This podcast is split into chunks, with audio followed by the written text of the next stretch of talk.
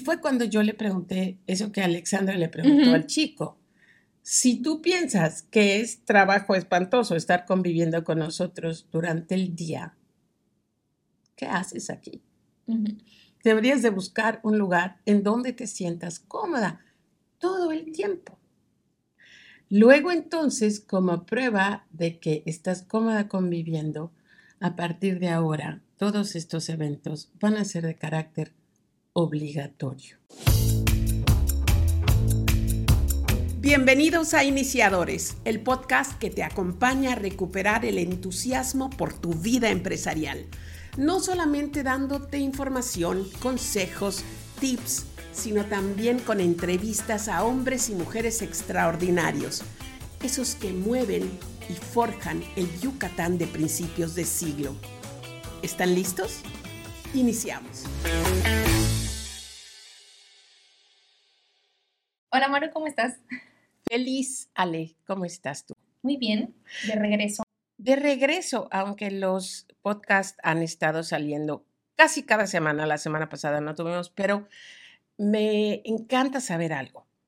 Las personas escuchan iniciadores y otros podcasts cuando pueden, lo cual es la ventaja del podcast, porque cuando estábamos em, atados a un horario de televisión o de radio, pues tenías que estar pendiente. Pero la magia del podcast es que eh, puedes tú eh, ponerlo a la hora que tú quieras. Es correcto. En tu automóvil. Y hay alumnos que te dicen, esta semana ya escuché cinco. Sí, me estoy poniendo al día. Y entonces me sentía yo un poco culpable porque debido al viaje que hicimos, no grabamos suficientes como para tener un miércoles. Pero la verdad es que nadie se dio cuenta. Yo los estoy haciendo conscientes ahora Estuve un mes en Nueva York y con eso finalicé cuatro meses y medio de viaje, celebrando 65 años este año. Y tú me acompañaste una semana en Nueva York. Sí, la primera semana feliz. Paseamos todo. Eh, tú me preguntabas, yo nunca había ido a Nueva York y tú me preguntabas, ¿pero qué quieres hacer? Y yo, no sé, siento que hay tantas cosas. Y ya que llegué, y el otro día me preguntó Ralph, ¿qué te pareció? Yo es que hay tantas cosas que ves, hay tanto por aquí, tanto por allá, entonces me encantó todo. Está padrísimo, ¿verdad? ¿Qué fue lo que más disfrutaste de Nueva York? Creo que el teatro. ¿El teatro? Sí. Cuenta, ¿qué viste? Vimos, eh, la, primera, la primera noche fuimos juntas y vimos a ver Moulin Rouge, la obra. Espectacular. Y creo que fue así como el primer boom, porque la música, los bailarines, todo. Em, después ya nos separamos porque yo quería ver como las clásicas que tú ya viste 18 veces. Entonces, fui a ver. Es correcto. fui a ver Wicked, preciosa. Y aparte estaba así en la fila 8 y me caía la lágrima. Entonces, espectacular. Fui a ver El Rey León y después fuimos a ver Chicago. Juntas. Sí. Y ya entendiste por qué tengo fascinación por el teatro. Sí, o sea, me acuerdo, o sea, en, la, en el primer intermedio le dije a Maru, yo entendí, películas son una porquería. O sea, porque aquí todo sigue y ves cómo se le está cayendo la falda, pero nadie mueve ni una ceja y es impresionante cómo todo. Y sí, y, y las obras, que te acaba de cumplir 20 años por eso, porque está el libreto y porque se repite y porque todo está escrito, entonces ya, todo tiene muchísimo sentido. Si no está escrito, no existe. Sí. Y el talento de las personas, cómo cantan, cómo bailan, cómo se elevan, eh, cómo se memorizan esos diálogos maravillosos, porque Wicked está cumpliendo 20 años, pero no hace 20 años que es la misma actriz. El elenco cambia y eso es lo que hace fascinante. Para mí, la persona que está en un escenario es una persona sobrehumana y eso me fascina verlo. Es, es una adicción que eh, trabajo duro para estar cuando menos una vez al año en, Nueva York y me encanta introducir a la gente que conozco a esta fascinación. Eh, realmente yo no, yo no he llevado gente al teatro que me diga, excepto mi marido, que no, no es fan, que le aburre, que le desespera, dice que le da pena ajena cuando la gente empieza a cantar. Eh, pero bueno, son, son cosas de, de, cada quien, pero es una cosa fascinante. Y evidentemente, eh, como podrán ver los que están viendo el video, eh, comimos, comimos, porque de verdad en los videos de hace dos semanas no tenía yo tanto cachete, pero eh, felices, contentas de estar de vuelta. Y pues cada vez que descansamos, cada vez que hacemos una pausa, porque todos los programas los grabamos antes de salir, eh, tienes algunas semanas para ver, para reflexionar.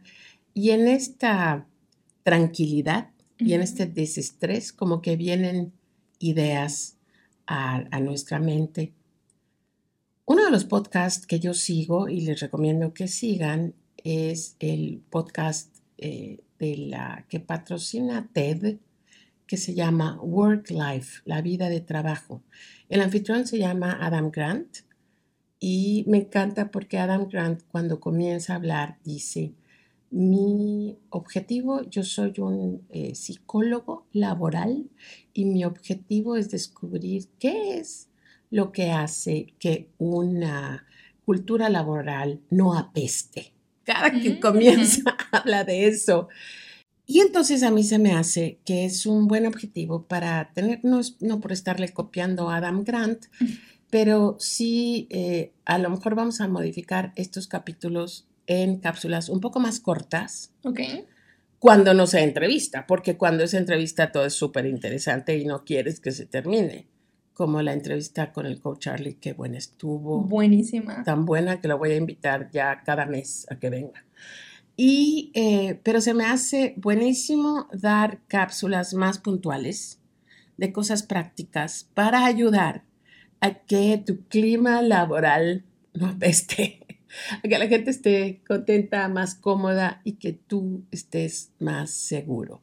Seguimos en lo mismo, ¿no? Hablando de la pequeña empresa y qué es lo que hace una pequeña empresa contenta, feliz, concreta, estructurada y eh, que vaya creciendo en armonía. Y hoy escogimos un tema que en estas fechas. Exactamente. ¿Cuál es el tema?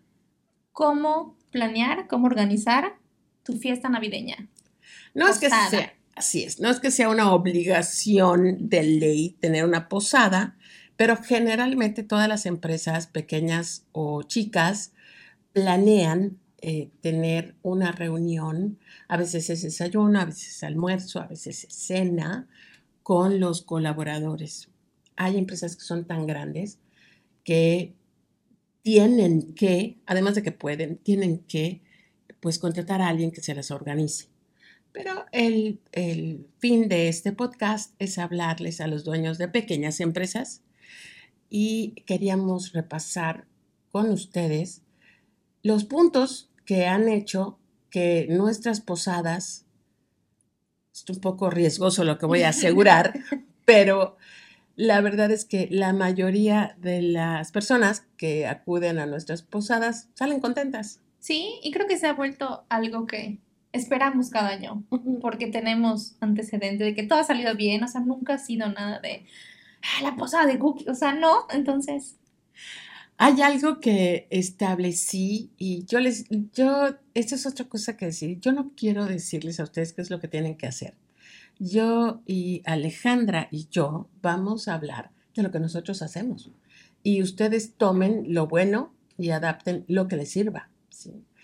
Una de las primeras cosas que cambiaron drásticamente en nuestra e, en el hecho de nuestra posada y que es muy importante es que las posadas que organizamos, las excursiones que organizamos, los, eh, las comidas que organizamos a restaurantes así monos o cosas que hacemos de pasadía, tienen carácter obligatorio.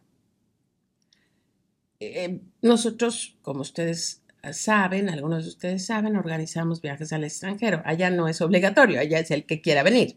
Pero si decimos, eh, vamos a hacer una comida a la hacienda Tella, que tiene comida yucateca buenísima, Ujú. y, o a Pueblo Pibil en Tishkokov, y organizamos a, a los cocineros o a todos los anfitriones.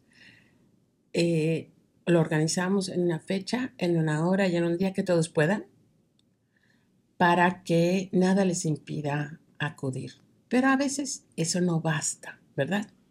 A veces hay gente A veces hay gente que empieza a poner pretextos, ya que, aunque sea en turno laboral, empiezan a poner ya cosas que... Y yo tengo muy marcado desde que yo entré en mi primera posada, cuando yo era cuquiquita, hace siete años, que había un compañero que dijo, no, yo no voy a ir. Y Alexandra, tu hija, que era mi jefa, Ujú. dijo, pero ¿por qué no vas a ir?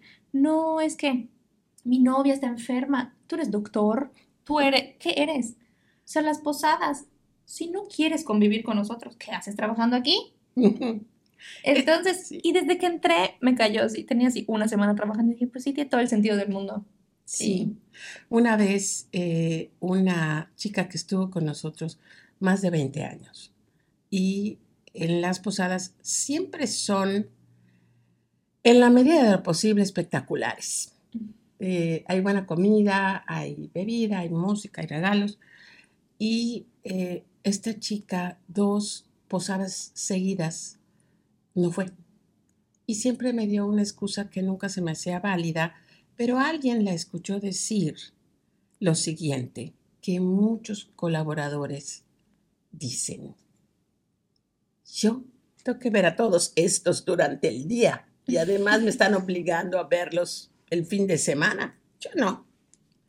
Y fue cuando yo le pregunté eso que Alexandra le preguntó al chico. Si tú piensas que es trabajo espantoso estar conviviendo con nosotros durante el día, ¿qué haces aquí? Deberías de buscar un lugar en donde te sientas cómoda todo el tiempo. Luego entonces, como prueba de que estás cómoda conviviendo, a partir de ahora, todos estos eventos van a ser de carácter obligatorio. Y esto está, al principio se los decimos a todos. Ahora, hay algo que encontré y presten atención porque esto es muy importante. Muchos jefes de empresas se quejan de que las personas no van a las posadas y dicen, eh, pero no una persona, no 12, decenas de alumnos empresarios se han quejado de esto y dicen, organizo todo y luego no vienen. Y hay varios factores que nosotros tenemos la obligación de saber y de ver. Hay personas que se sienten incómodas cuando se les invita a una fiesta y bueno, solamente han estado en la compañía un mes o u ocho meses. Y tú piensas, ay, ya es parte de la compañía, pero esta persona no sabe y se siente incómoda preguntando cómo debo de ir vestida, Sí. vestido. Si es gente que tiende a ser melindrosona, también le preocupa qué le van a dar de comer. Son preocupaciones que a nosotros nos pueden parecer jaladas o chistosas o no importantes, pero son preocupaciones. Sí. Una cosa muy importante, hay gente que le preocupa cómo va a ir y cómo va a regresar a su casa si la posada es de noche. Para esto nosotros hacemos, pues estas son las soluciones. Primero, ¿cómo vamos a ir vestidos? Se los decimos. Es correcto, sí. Cuando mandamos a las tiendas la invitación para la posada, que normalmente nos reunimos a cenar pizza y juegos y regalos y cosas, y les decimos, es vestimenta casual, si quieren venir eh, en algún vestido delante, no tacones, no esto, porque Vamos a jugar o vamos vamos a jugar, brincar vamos a hacer vamos a esto, bailar. Sí. pero sí les damos una idea de, pues porque sí está este miedo de, pues, No me vaya a ver mal. ¿sí? Entonces, clarifícale a todos, es algo que estamos organizando para que convivamos de una manera especial, rica y consentida. Eh, se me hace pésimo que le cobres a tu gente parte de la posada, no lo hagas, o sea, de plano, no lo hagas. Y eh, explícales dónde va a ser y cómo van a ir vestidos. Después, ¿Cuál va a ser el menú?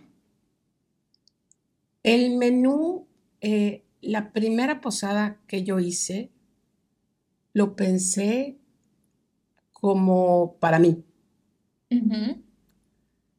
Y eh, sí había pavo y sí había frijolito refrito y totopos y camarones y cosas.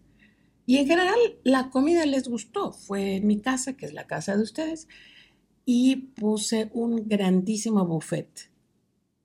Y le pedí a los invitados, éramos una docena, era nada más una tienda, y les, por, por favor, pasen a servirse. Y ya que estaban comiendo y me decían, esto está muy rico, esto, por favor, sírvete otra vez y sírvete otra vez. Y al final, como siempre, cajas para que la gente se lleve comida a su casa. Al día siguiente, eh, Arminda, la famosísima Arminda, eh, me dice, noté una cosa ayer de su fiesta, doña Maru. Y le digo, de nuestra fiesta, ¿qué es lo que notaste, Arminda? Usted no es- está acostumbrada a servir a sus invitados, ¿verdad?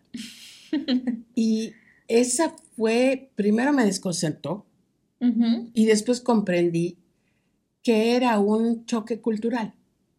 Yo que soy tragona y amo los buffets y que no me limiten y que yo me pueda servir y no me gusta que me sirven, que me sirvan, pues vi como algo bueno Sí. que la gente se, se puede, pudiera comer lo que quisiera o y lo que no quisiera que no lo comiera. Pero no sé cuántos colaboradores pensaron, qué señora tan grosera, que no nos atendió como se atiende aquí en Yucatán, de que cuando llegas te sirven un plato. ¿sí? Entonces, esa, esa fue como que mi iniciación a estar escuchando qué es lo que la gente espera. Sí. ¿sí? Pero no en el sentido de, ay, luego la gente nada más quiere. No, no en el sentido peyorativo, despectivo, sino realmente entender qué es lo que la gente disfruta comer en una fiesta. Sí, y saber exacto cuáles son sus expectativas. Y también, no con la comida, hay muchas ideas culturales de las fiestas, posadas, los juegos, intercambio de regalos. Entonces, ¿qué realmente quiere la gente? Porque luego tú como jefe organizas, vamos al intercambio de 300 pesos y ellos, 300 Mm, pesos, no, no cuentes días. conmigo. sí. exactamente. Entonces, ¿qué quieren hacer? No, no se trata de, ah, complacencias, lo que tú quieras es lo que vamos a hacer, pero sí tomar en cuenta para tener una Sí, idea más sentir un general. poco el pulso. como- Sí, como y, y eso también el hace pulso que, de, de la empresa. ¿Qué que ellos no lo vean tanto como Una lo que llevar. Exactamente. Sí. Entonces, sí hacemos unas encuestas súper leves de qué tipo de comida les gusta, dando opciones. Porque si Ujú. dejamos todo abierto, pues está terrible, ¿no? Entonces, hemos puesto en la boleta, ¿quieres karaoke? ¿Quieres juegos? ¿Quieres intercambio? Y todos saben que si la mayoría eh, dice sí, pues eso se. Exacto. Pero sí hacer, entendemos que nosotros estamos organizando, pero sí tomar en cuenta la voz de las personas a las que estás festejando. Que si no, Claro. pues qué. Y también ¿no? hemos hecho como el horario. O sea, va a ser a la hora del, del trabajo, lo hacemos el lunes en la tarde, todos pueden ir. O sea, como que sí tomar en cuenta, porque luego el jefe dice, no es que nadie viene. Pues no, porque es un sábado a las 7, ya nadie quiere venir un sábado a las Mira. 7. A convivir con el que. Exactamente. Eh, esta es otra cosa, y esto sí, la verdad, ha sido una imposición mía, lo confieso aquí públicamente. Eh, ah, yo no animo a la gente a que traigan a su hijo, a su esposa, a su esposo o a su hermanita. Es porque si yo traigo a mi esposo a una fiesta, pues no lo puedo allá dejar sentado para que conviva con el esposo de no sé quién. O sea, lo tengo que, entre comillas, atender. Y si yo tengo que atender a mi marido, yo voy a hacer desatender a mis compañeros.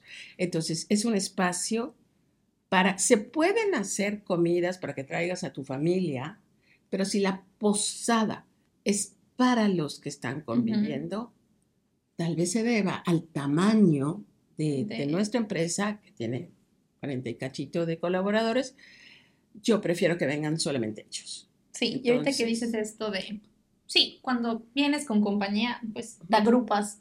Entonces, otra Sí. cosa que hacemos es si so- hay personas de diferentes áreas, no se sienta cocina con cocina y vamos alternando. Chofer Sí. con el de las tiendas, con el de la cocina, con administración, para que todos, digo, es algo que hacemos siempre, hasta en las Siempre, cookies, las siempre. juntas, Entonces ya, la verdad, sí. todos conocen a todos, pero A nosotros no nos gusta esa serie inglesa de los de arriba y los de abajo, los de la izquierda y la derecha.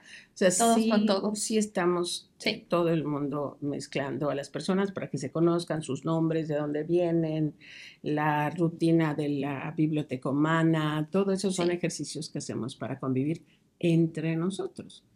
Y eh, bueno, eso lo tomamos en cuenta. No es que nos, nos volvamos un, como dice Alejandra, complacencias juveniles, es que esto, pero sí tomar una idea de lo que quiere la gente.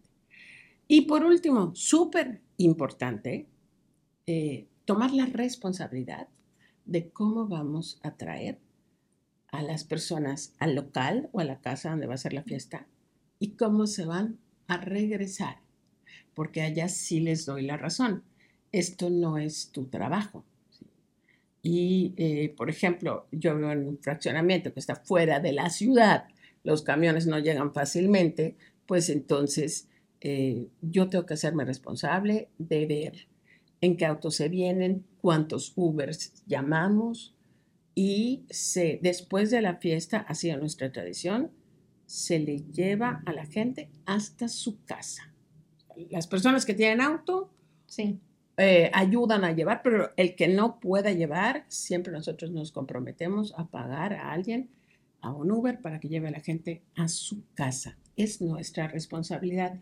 Y todo esto se lo aclaramos a priori a las sí. personas. No es... Sí, porque eso te calma Ah, pues desde no un sabías. principio. Sí. Ujú, exactamente, sí. Y otra cosa que hacemos es, o sea, esta organización se da, como dice Maru, desde antes, porque es horrible. Ya terminó la posada, ¿y tú cómo te ibas? ¿Y tú cómo te ibas? ¿Y tú? No, ya se, no, ¿cómo? Entonces, no, eso lo vemos desde antes y todo el mundo ya sabe, desde que llegas a la posada, cómo te vas y con quién te vas. Sí, es una organización que lleva, bueno, estamos, nosotros estamos ahorita grabando el 22 de noviembre, pero a mediados de octubre marcamos la fecha con La banquetera, porque nosotros tenemos que hacer dos fiestas. Eh, la naturaleza de las tiendas en plazas comerciales nos hace imposible. Pudiéramos hacerlo en la noche, pero tenemos trabajadores, muchos, que viven en zonas rurales fuera de Mérida. Entonces, ya eso Sí. se vuelve más complicado. Y eh, los chicos que son estudiantes, que son de la misma edad y que están en diferentes tiendas, eh, generalmente nos gusta llevarlos a una cosa más juvenil aparte y padre también, pero, Sí, pero bien. Pero algún día vamos a, a encontrar cómo tenerlos a todos, a todos. a todos bien. Lo hemos hecho, pero ha sido y eh, pues esos son algunos tips, son algunas ideas. Eh, ya es hora, espero que la mayoría de ustedes ya haya apartado fecha, porque la Navidad está encimita de A nada, nosotros. sí. Hay eh, empresas que escogen celebrar después del 24 de diciembre, no lo veo mal, eh, pero sí no dejar pasar el año sin organizar esta reunión eh, amorosa, generosa, eh, con mucha calidad, con mucho detalle, para agradecer eh, la colaboración y la participación de todos y cada uno de nosotros. Emocionada por las posadas que vienen. Sí, emocionada. Sí, Hasta pronto. hasta luego. Muchas gracias por escucharnos. Si encontraste la información útil o entretenida, por favor compártela. Queremos que mucha más gente conozca iniciadores. Esta fue una producción de Maru Medina desde Mérida, Yucatán, México.